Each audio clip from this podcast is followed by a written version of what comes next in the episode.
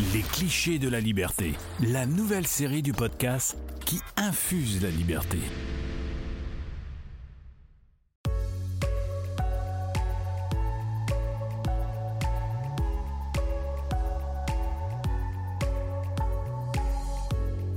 Bienvenue sur Liberté, le podcast qui infuse la liberté.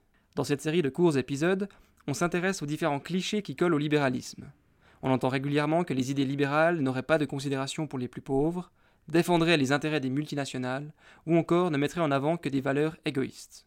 On remet ici en question ces idées reçues, et on montre que ces clichés sont souvent éloignés de la réalité. Dans cet épisode, on va s'intéresser au deuxième cliché. On entend régulièrement que le libéralisme ne profite qu'aux plus forts. Par exemple, que les entreprises exploitent les employés ou que les riches exploitent les plus pauvres que le monde et les règles profitent seulement aux 1% versus les 99%. C'est la loi du plus fort. Moi je m'incline encore. Et derrière la victoire, je lis ton histoire. Qu'est-ce qu'on entend par la loi du plus fort? Tout simplement le fait qu'un groupe ou qu'un individu, donc une entreprise ou une personne, fasse usage de sa position, que ce soit de manière coercitive avec de la violence ou par d'autres moyens, pour imposer quelque chose à son suivant.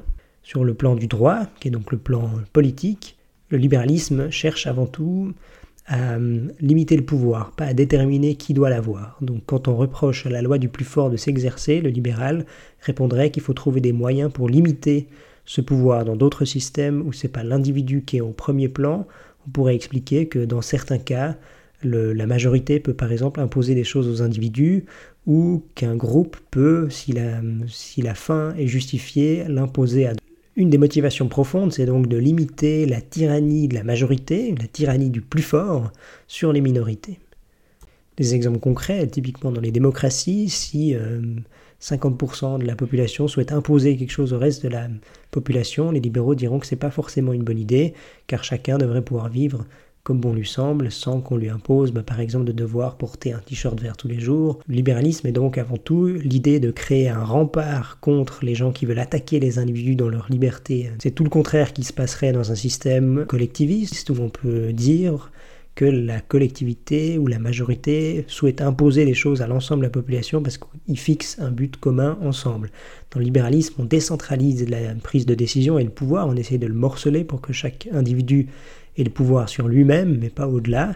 En résumé, pour ce premier point du droit, le libéralisme s'engage pour que la propriété et les droits des individus empêchent le plus fort d'imposer ses idées à autrui, que chacun ait une souveraineté limité sur sa propre destinée, sur son propre destin, mais qu'il ne puisse pas, en tant que collectif, imposer des choses à autrui sans qu'il soit d'accord. Je ne suis pas gagné par le libéralisme, c'est tout le contraire, puisque c'est euh, l'État qui prend l'initiative et qui fait en sorte que nous puissions renforcer notre pacte productif. Le deuxième point qui revient souvent, c'est l'aspect économique, l'idée que les entreprises imposent des choses aux employés, aux consommateurs, et que le système économique ne profite qu'à certains.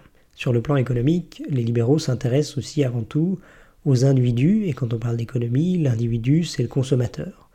Le consommateur, plutôt que le producteur, ce qu'on souhaite, c'est que grâce à la concurrence, la mise en concurrence de différents produits, il puisse profiter de la meilleure offre possible, qu'il ait un choix large et donc qu'il soit plus satisfait que dans le passé. C'est mieux de placer le focus sur les individus et que c'est à eux de faire des arbitrages d'après ce qu'ils souhaitent, de privilégier les entreprises qu'ils préfèrent, et avec ce jeu-là, les entreprises doivent s'adapter aux individus et il n'y a plus de possibilité d'imposer sa loi du plus fort aux gens, vu qu'ils sont, ils doivent être consentants pour qu'une entreprise ait du succès. Dans un système d'économie libérale, tout individu qui pense pouvoir faire mieux que son voisin a le droit de proposer de nouvelles idées. On appelle ça un entrepreneur.